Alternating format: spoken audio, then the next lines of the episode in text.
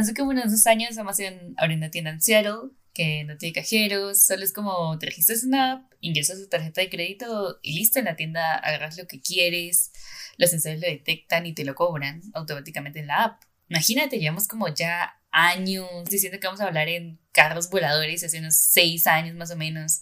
Se logró hacer la primera patineta voladora. Sí, exacto, porque ahora mismo estamos en una época revolucionaria, una época donde la ciencia ficción está dejando de ser ficción. Esos capítulos de Black Mirror que veías en Netflix podrían ser el mundo en unos pocos años, y esa es una nueva era.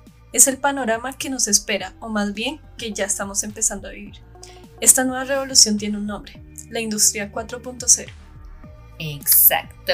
Bienvenidos a todos a su podcast de tecnología e innovación. Yo soy María Gutiérrez. Y yo soy Catalina Quijano. Bueno, para empezar hablar de este nuevo panorama que nos espera, creo que, como ya mencionamos en la intro, se remonta a la primera revolución industrial, 1870. La Gran Bretaña está de salida de una mortal época victoriana y en esta época tenía un enorme crecimiento poblacional y por ende la subida de una mejor calidad de vida. Claro, como por ejemplo avances en la tecnología como la cura o bueno las primeras inyecciones contra la viruela y, enfermedades mortales que sí claro en esta época se descubrieron muchas cosas que ahorita parece una tontería pero es que era una, era una, en una época muy mortífera. Los niños tenían esperanza de vida de 5 años nomás. Sí claro. Una cosa loquísima.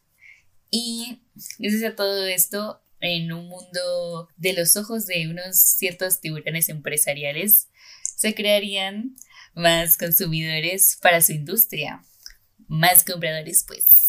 Claro, estos tiburones empresariales de los que hablas pues se llaman burgueses, una nueva clase social que podría corresponder a la clase media de la época. los chetos del barrio. Sí, los que tienen dinero los que, por ejemplo, no dependían de trabajar como, por ejemplo, la mano de obra o conocían esa época como el proletariado, pero tampoco eh, pertenecían a una monarquía o a la realeza como para tener demasiados bienes. Exacto. Entonces, este grupo busca vender a todo ese nuevo y enorme mercado aprovechando las libertades que poseían y viendo la demanda que existía y por ende necesitarían acelerar los procesos de producción, lo que necesitaría una producción en masa. Así es, se quedan en las famosas máquinas de vapor. Exactamente, es donde se junta un nuevo grupo social que ya eh, mencioné anteriormente, el proletariado. Los explotados. Exacto, la mano de obra, que se encargaba de manejar estas máquinas y producir lo que los burgueses vendían. Luego de este inicio de la industrialización, em, nos acercaríamos a una segunda revolución donde nacen más tipos de energía que usamos actualmente como el petróleo, la electricidad y el gas, que nos, nos quita plata definitivamente. Ah también significado el inicio del apocalipsis para el proletariado, pues la automatización podría traer una ola de desempleos enorme al ya no necesitar la mano de obra humana para estos procesos de producción. Sí, correcto. Y directamente pasaríamos a lo que es la tercera revolución industrial, la creación de lo que serían las TIC o tecnologías de la información y la comunicación, donde tendríamos un cimiento de las tecnologías actuales. Ahí es donde se asientan como las bases para todo lo que estamos viviendo hoy en día. Además de las primeras conversaciones sobre, eh, bueno, las energías renovables, nos escucharon los siglos pasados. Viste. Alrededor de los mismos años 70 y 80 que se estaban pasando por un proceso de globalización en esta era. que sí, qué terror, Dios mío. Mucha gente se quedó sin, sin empleo gracias a esto. Eso posiblemente es sembró ese pensamiento de que las máquinas son en, en unos días nos van a quitar todo el empleo. Sí, empieza todo este, pues les digo, un pensamiento apocalíptico de no, nos, nos van a dominar, nos, se van a rebelar contra nosotros, una cosa así. Pues tal vez fue em, a partir de lo que les pasó en siglos anteriores, ¿no? Sí, sí, de que les se quedan con rabia acá, les tienen envidia. a los amantes. Todo esto nos lleva a la época actual, donde la gente usa tecnologías para hacer TikToks y memes. Increíble. Perfección. ¿Viste? Pero también para automatizar aún más los procesos industriales en un mundo donde todo lo harían las máquinas y nosotros estaríamos sentados tomando juguito como los humanos de Wally. Y uno piensa que falta bastante para eso y no, porque por ejemplo, mira los titulares, un chip que se implanta en las personas puede grabar todo lo que sus propietarios vean con solo sus ojos. Un titular del 2020, de hecho. El 2020. De hecho, esto eh, te lo insertarían, es como muy similar a un capítulo, como mencionabas anteriormente, de Black Mirror, porque en esto reconecta las redes neuronales en el cerebro para que así mismos puedan lograr este funcionamiento. Wow, sí, o sea, imagínate, pues ya se entiende tanta telequinética, ya aquí con la mente contándose las luces de la casa o algo. Pues de hecho, hay este mismo link o lo que llamamos, por ejemplo, no, no está tan alejada, de pronto lo manejemos con un poco más de fantasía de que con mi mente, pero realmente ya existen, por ejemplo, en países de primer mundo y acá. Ah. también en Alexa, servidores virtuales de las empresas, de las grandes empresas que ya pueden controlar nuestros hogares con las tecnologías de la información. las TIC. Una cosa impresionante. Y el Internet de las cosas. Creo que sí, es una de las muchas revoluciones de esta nueva era. Así es, y no solo eso, según la revista WAM en su manual para entender la cuarta revolución industrial, afirman que esta inició hace ocho años en 2014. Yo creo que varios podrían pensar que a partir de lo que dijimos ahorita de los chips en 2020 pensarían como que, que, es ahorita. Sí, que es ahorita en 2020, sí, Y la tenía venida, fíjate. Sí, exacto. Y pues, claro, estábamos en una época... Una época avanzadísima acá. Sí, mira todos los avances que se vienen, lo que es el Internet de las Cosas, la robótica y sus fundamentos más importantes. Yo creo que este es el concepto clave de las Smart Factories o fábricas inteligentes. Sí, también viene lo que es la gestión online de productos, ¿no? Porque, o sea, por ejemplo, la gestión online de productos ya viene desde hace rato, ya existe Amazon, Shopee, Rappi, incluso marcas que no son directamente tiendas online, tienen como este sistema. Como Shane, ¿verdad? Shane o tiendas de ropa enormes, yo que sé, Sara, todo ambiente. Alibaba. Alibaba. claro que sí, Alibaba. Pues yo diría que pues lo que sigue en esta época de evolución sería un poco lo que son las Smart Factories que ya mencionaste. Sí, eso se basa un poco en lo que son también las Smart Industries o industrias, bueno, 4.0, la cual enfoca en una nueva manera de organizar los medios de producción al igual que las revoluciones de las que ya hablábamos anteriormente, pero esta diferencia se diferencia a sus predecesoras en su objetivo principal y es la puesta en marcha de, bueno, estas Smart Factories, las cuales serían capaces de adaptarse con mayor facilidad a las necesidades y a los procesos de producción, así como una asignación más eficiente de recursos, lo que, contrario a lo que muchos piensan, nos llevaría en lugar de a una mayor contaminación, de hecho, un mayor ahorro energético, ¿no? Claro, sí, sobre todo si impulsamos mucho lo que son las energías renovables, porque pues, también decimos esto y luego se sigue haciendo el petróleo y el fracking y todo este asunto, pues peor, ¿no? Claro, terrible. Como un ejemplo de esto, podemos decir que existe una Smart Factory que controla pues, diversas máquinas hacen su trabajo sinérgicamente, pero cada una cumple una función de manera aislada de las demás. Esto quiere decir que pues, si una máquina presenta un fallo, un fallo de producción, a diferencia pues, de las fábricas convencionales, no se detendría por completo la cadena de producción, sino que una inteligencia artificial podría visualizar el fallo para informar a un funcionario y así compensar la queda de productividad que reprobaron las máquinas. O sea, sería como un sistema mucho más eficiente, en cuyo caso pues ya no es como un reloj que todo tiene que funcionar y si no funciona algo como que se daña sí, todo. Exacto, o esos, o sea, sí estaba antes como en módulos, pero esos módulos dependían de otras máquinas y se dañó un conjunto. ya no servía más el resto. Sí, o... Ya, sí, como que ya no son tan codependientes la una de la otra para funcionar. Exacto. Pero pues, mira, eso lleva como a una carrera empresarial, ¿no? Tal como una extrema competición por el mercado para no quedarse atrás en términos tecnológicos. Tipo, la gente debe estar como en altas exigencias de un servicio así porque, o sea, piénsalo, es una calidad impresionante, como que pueden mantener la producción muchísimo. Entonces, pues van a producir más y eso genera más demanda, eso genera más calidad de servicio. Debe ser como una enorme competencia entre nuestros tiburones empresariales. Exacto, así es, eso nos lleva a hablar de los fundamentos de las industrias pues 4.0, como la evolución de esos mismos servicios que ellos crearon, los sistemas de producción inteligentes que consisten en la unión de estas tecnologías físicas y digitales, pues esa integración de todas las etapas de desarrollo de un producto o proceso, lo que trae un gran impacto positivo en la eficiencia y bueno, la calidad de dichas utilidades, pero asimismo debemos tener en cuenta que esta calidad y todo lo que eso conlleva impulsa cada día a que las empresas multimillonarias se tengan que estar constantemente adaptando a los nuevos medios. Y eso también por consecuente nos lleva a nosotros a tener que aprender cada día cosas nuevas para no quedarnos atrás. De hecho, la línea de aprendizaje y la evolución de tecnología va mucho más rápido, o sea, están muy desproporcionados. Nuestra capacidad de aprendizaje es casi en un plano lineal, mientras que la curva de la evolución de la misma tecnología va en un pico.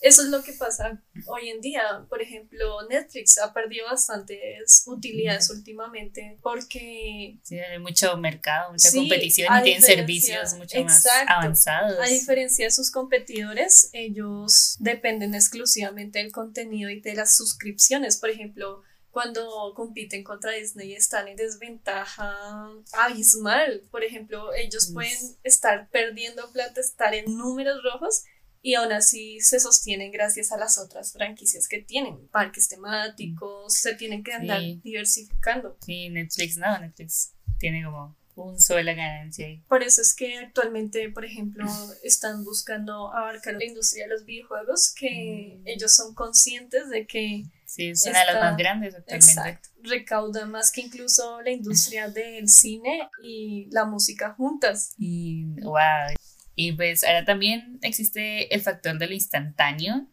es que existe un seguimiento de análisis de datos a tiempo real de lo que garantiza una mayor pues, asertividad en la toma de decisiones para saber todas las etapas de proceso, lo que permite una mayor personalización y calidad de productos que se producen. Y pues lo que decíamos de que pues ahora los clientes van a exigir una mejor calidad porque también están estos sistemas que analizan como el servicio e intentan mejorarlo constantemente, entonces pues antes los el análisis de datos. el análisis y aquí es donde entra, por ejemplo, una de las carreras del futuro que, bueno, desde hace años ya está como el analista de datos. Claro, y pues es como una de las carreras más importantes en el futuro, diría yo, porque pues te permite mucho, o sea, ya tener como la empresa fijada y pues con este sistema de datos ya pues puedes como mejorarla y eso pues lleva una calidad en las ventas, una calidad en la tecnología que estás produciendo y eso es un avance gigante. Sí, como el planteamiento hipotético de esta video en YouTube muy recomendado. De ah, las industrias 4.0 en donde, por ejemplo, uno va a comprar un pastel para su cumpleaños. Yes. Mm. Pastel entra en un chip y ese chip pues en, al tú comprarlo en la caja registra quién eres, si tienes trabajo, soltero, casado, viuda. Eh, y pues muchos factores que estudian, sí, que estudian los mismos sistemas para ver a qué público están dirigidos, lo que también es como una, un factor clave no solo en estas industrias ni en la tecnología, sino en la parte contable de las empresas como tal. Tenemos este caso, lo sitúas una reseña y el analista considere que hay muchas reseñas que indican un mismo problema en el producto, se esforzaría por mejorarlo. Sí, como dar a la empresa todos esos datos y dar como soluciones a todos esos problemas. Pues sí, o sea, también es eso, ese factor de que no solo la tecnología, las industrias o las fábricas de tecnología están involucradas aquí, sino que todos los ámbitos empresariales, bueno, los servicios de streaming, los fabricantes de computadores, servicios, hardware, software, pero no solo eso, sino también empresarios de la industria alimentaria también se tienen que adaptar.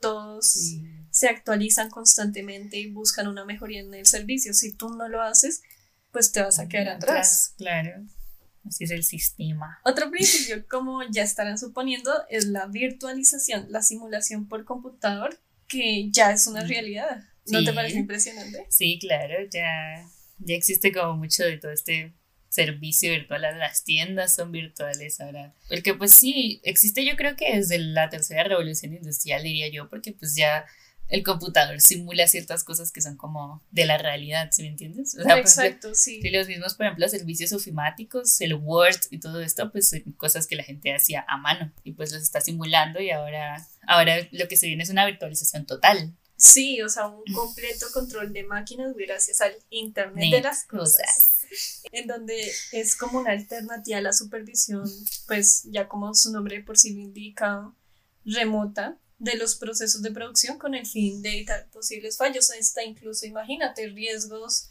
en la producción en cadena, fábricas altamente peligrosas como... Sí, químicas o nucleares. Químicas o, nucleares. Claro. Nadie me imagino, por ejemplo, ese tipo de cosas también se ve como para evitar cosas mucho más fácilmente como sismos o derrumbes o cosas en construcciones, por ejemplo. Y ya como aumenta mucho más la seguridad del trabajador, diría yo. Y asimismo la calidad de vida.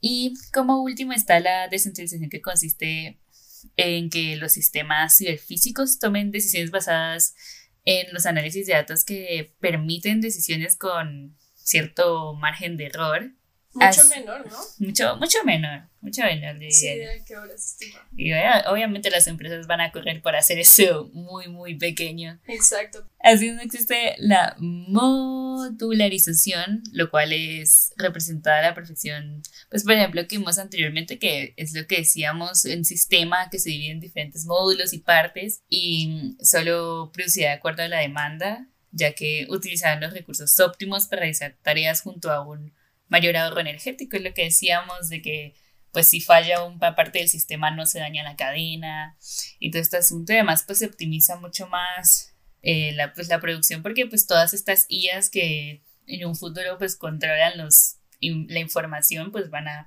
hacerlo de acuerdo a la demanda. Y pues ahora, pues ahora lo más importante es exigir que exista más energía renovable, ¿no? Y sobre todo pues que con esto las empresas mejoren un poco esa parte de los desechos que realizan, ¿no? En los procesos de producción. Por ejemplo, siguiendo, yo creo que por ejemplo, si tú ves como países como Japón o Corea, estos son países que tienen muy metido este tipo de, de industrias. De éticas, sí. Sí, porque ellos tienen como un proceso de producción distinto, ellos producen so, como sobrepedidos, ¿sí me entiendes? Como que no son empresas que producen enormes cantidades de productos en masa, en, masa. en revoluciones anteriores. Exacto, sino que los japoneses siempre lo producen sobre la misma demanda de las personas. Como que la gente dice, quiero esto, y ellos lo hacen. Sobre. Entonces es como, siento que pues se aprovecha más como ese tipo de, pues, de producción, ¿no? En lo que son recursos y esos sistemas que manejan. Por ejemplo, que en Estados Unidos, donde casualmente se ubican la mayoría de superindustrias, super fábricas que producen en masa todos los productos que a veces pues llegan a nuestros hogares, no siempre, pero más que todo. Sí, sí, y sobre todo pues porque, pues eso como habíamos dicho, también le impulsa mucho el capitalismo y toda esta filosofía del consumismo, sobre todo en países como Estados Unidos, ¿no? Sí. Entonces, pues yo creía que pues estos países lo mejor que pueden hacer por el ambiente es cambiar su sistema de producción, ya que no van a cambiar su mentalidad ni todo, todo eso de este sistema de capital en el que están basados claramente. Sí, entonces al no estar tan al alcance de sus manos el producto ni tener como la tentación ahí, podrían ser como un poco más medios en que piden, saber que eso se va a demorar un poco de tiempo, no mucho. Pero al final lo que garantizan es como la calidad, pero obviamente pues dejan aparte muchas otras cosas que la industria 4.0 puede mejorar en ese aspecto. La cosa es el tiempo, porque eso se va a demorar como muchísimo, tiene todo su proceso, toda su evolución. Y pues a pesar de que ya vamos muy avanzados dentro de ella, como que falta aún bastante. Y es una cosa impresionante, una cosa increíble, lo que nos espera en un futuro. Eso ha sido todo, mi gente. Muchas gracias por escucharnos. Como saben, escucharon a gracias. Marian Gutiérrez y Catalina Quijano.